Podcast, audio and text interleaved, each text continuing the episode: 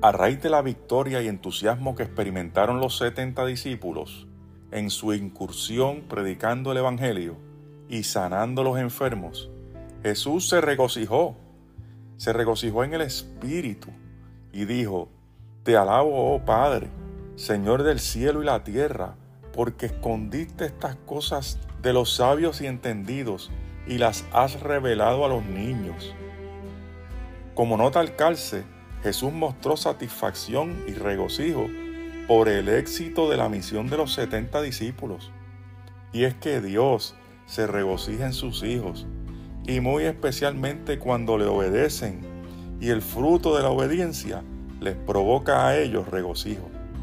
Estos son los tales niños a los cuales Dios le ha revelado estas maravillas y se las ha ocultado a los sabios y entendidos. Y es que el Evangelio, hermanos, hay que entenderlo como lo entendería un niño, en una forma sencilla, no complicada, no rebuscada, no con mucha lógica, sino con obediencia sencilla y diáfana, como la de un niño, como cuando el papá le dice al nene, te voy a regalar un mantecado si te portas bien. Y el nene tiene la certeza de que si él se porta bien, el papá le va a regalar el mantecado. Y cuando ya se acerca el momento, el nene está en un éxtasis, en una alegría, en una anticipación del gozo y saboreándose su mantecado preferido. Mm. Y si hay algo que resulta bien cierto es que Dios se goza contigo, hermano o hermana. Cuando ejecutas la voluntad de Dios, cuando le adoras sinceramente y le sirves por amor, y también cuando te gozas en hacer la voluntad de Dios, seguro que sí. Esta oración de Jesús al Padre es una oración de alabanza, reconociendo su señorío, su soberanía y su sabiduría.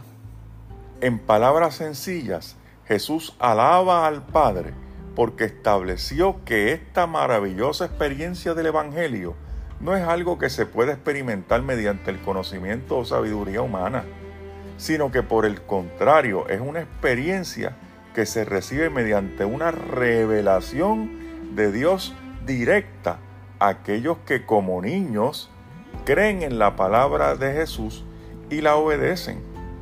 Esta es la manera en que a Dios le agrada.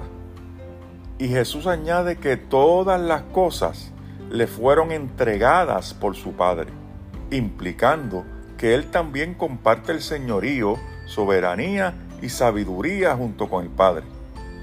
Y nadie conoce quién es el Hijo sino el Padre, ni quién es el Padre sino el Hijo, y aquel a quien el Hijo lo quiera revelar.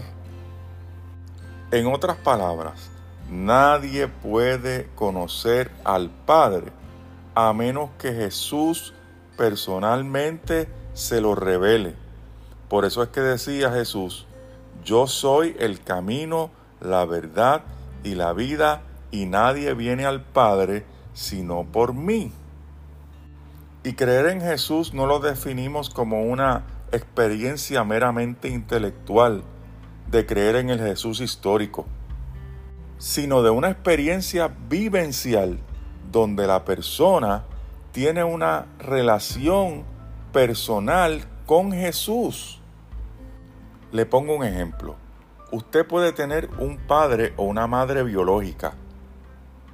Si ese padre o esa madre no vivió con usted durante los primeros, vamos a decir, 10 o 11 años de vida y a los 13 años se lo presentan, usted no va a saber quién es esa persona. Puede ser su padre biológico, pero usted no lo conoce. Ahora, si por el contrario, ese padre y esa madre biológica lo crió a usted desde 0 años hasta 12 o 13 años y usted ha vivido los días a día con ellos, pues usted conoce a esas personas siguen siendo sus padres biológicos, pero tiene usted ahora una experiencia vivencial con ellos.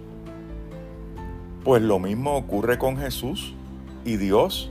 usted de oídas puede saber de Jesús o de oídas puede conocer a Dios, pero no ha tenido una experiencia vivencial de día a día con Él. Y lo que está diciendo Jesús aquí es que para tener una experiencia personal con Dios el Padre, tienes primero que tener una experiencia personal con Jesús, con el Cristo, para que entonces usted pueda tener una relación personal con el Padre. Todo este diálogo, toda esta oración se da en el contexto de la misión que acaban de cumplir los 70 discípulos. Ellos fueron a diferentes ciudades y aldeas anunciando la llegada del reino de Dios y demostrándolo con señales de sanidad y de liberación. Así que, mediante este evento, los discípulos dan testimonio del Mesías y la gente deberá responder si creen o no creen. Aquellos que creen responderán con arrepentimiento y fe. Entonces, al creer en Cristo o el Mesías, obtienen ellos el perdón de sus pecados, son espiritualmente transformados y comienzan una vida de relación con el Dios que les ha sido revelado en Cristo Jesús. Por eso es que el apóstol Pablo dice en su primera epístola a Timoteo, porque hay un solo Dios y un solo mediador entre Dios y los hombres, Jesucristo hombre, el cual se dio a sí mismo en rescate por todos, de lo cual se dio testimonio a su debido tiempo. Primera de Timoteo 2 del 5 al 6.